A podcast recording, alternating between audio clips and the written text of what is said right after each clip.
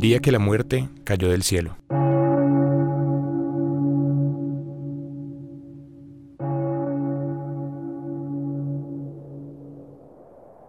El cielo se nubló esa tarde de jueves. El aspecto de día lluvioso anunciaba lo gris que sería aquel entrenamiento en la casona, la sede campestre del Deportivo Cali en Pance. En ese momento transcurría el entrenamiento en medio de un partido entre el equipo titular y el equipo suplente. Los jugadores y el cuerpo técnico se encontraban dispersos por el campo cuando una leve llovizna comenzó a caer. Freddy Hurtado, lateral del equipo, realizaba sus actividades alejado del grupo recuperándose de una lesión.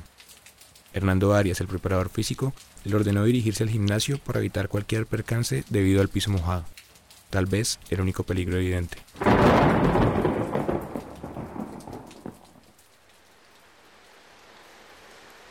De repente, un aguacero torrencial cubrió los cuerpos de todos en la cancha. Los truenos iluminaban el cielo, pero nadie pudo prever que uno de ellos impactaría en el campo de juego, que lamentablemente no contaba con un pararrayos. A las 4.30 de la tarde, ese mismo jueves 24 de octubre del año 2002, una descarga eléctrica entró por un poste de la casona. Un estruendo similar al sonido de una bomba paralizó y tumbó a todos los que se encontraban en la cancha.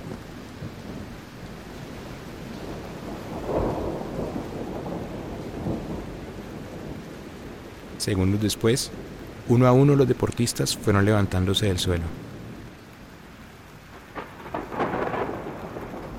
En medio del aturdimiento, quienes lograron levantarse pudieron ver a cinco de sus compañeros aún tendidos en la grama. Los futbolistas Carlos Álvarez, Giovanni Hernández, Mauricio Espinosa, Giovanni Córdoba y Germán Gaviria. El cuerpo sin vida de Germán Carepa Gaviria yacía tendido en medio del campo de juego, a escasos metros del poste donde impactó el rayo.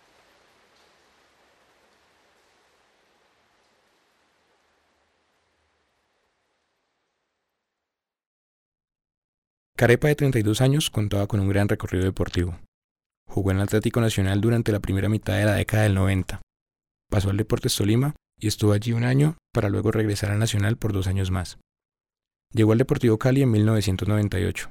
Jugó tres años para el conjunto azucarero hasta que la oferta de un equipo japonés lo llevó a dejar al equipo en el 2001. No pasó mucho tiempo para su vuelta al fútbol colombiano y en 2002 regresó a jugar con el Atlético Bucaramanga, aunque estuvo allí poco tiempo antes de en el mismo año retornar al equipo verde de la capital del Valle. También formó parte de la selección Colombia de fútbol. Fue titular en 40 partidos internacionales y anotó 5 goles.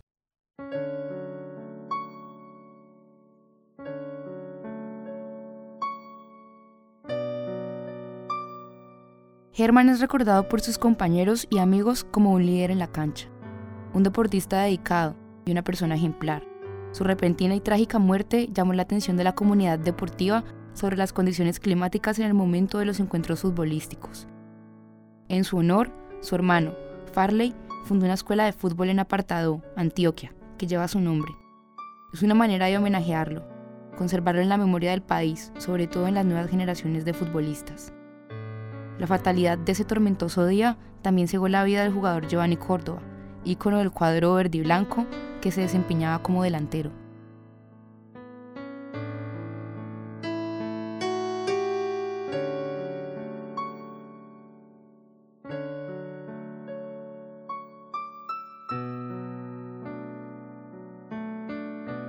Crónica, el día que la muerte cayó del cielo. Realizado por Diana Rivera, Sergio Ordóñez, Mariana Mosquera y Andrés Camacho. Radio, Géneros y Lenguajes. Escuela de Comunicación Social, Universidad del Valle, mayo de 2013.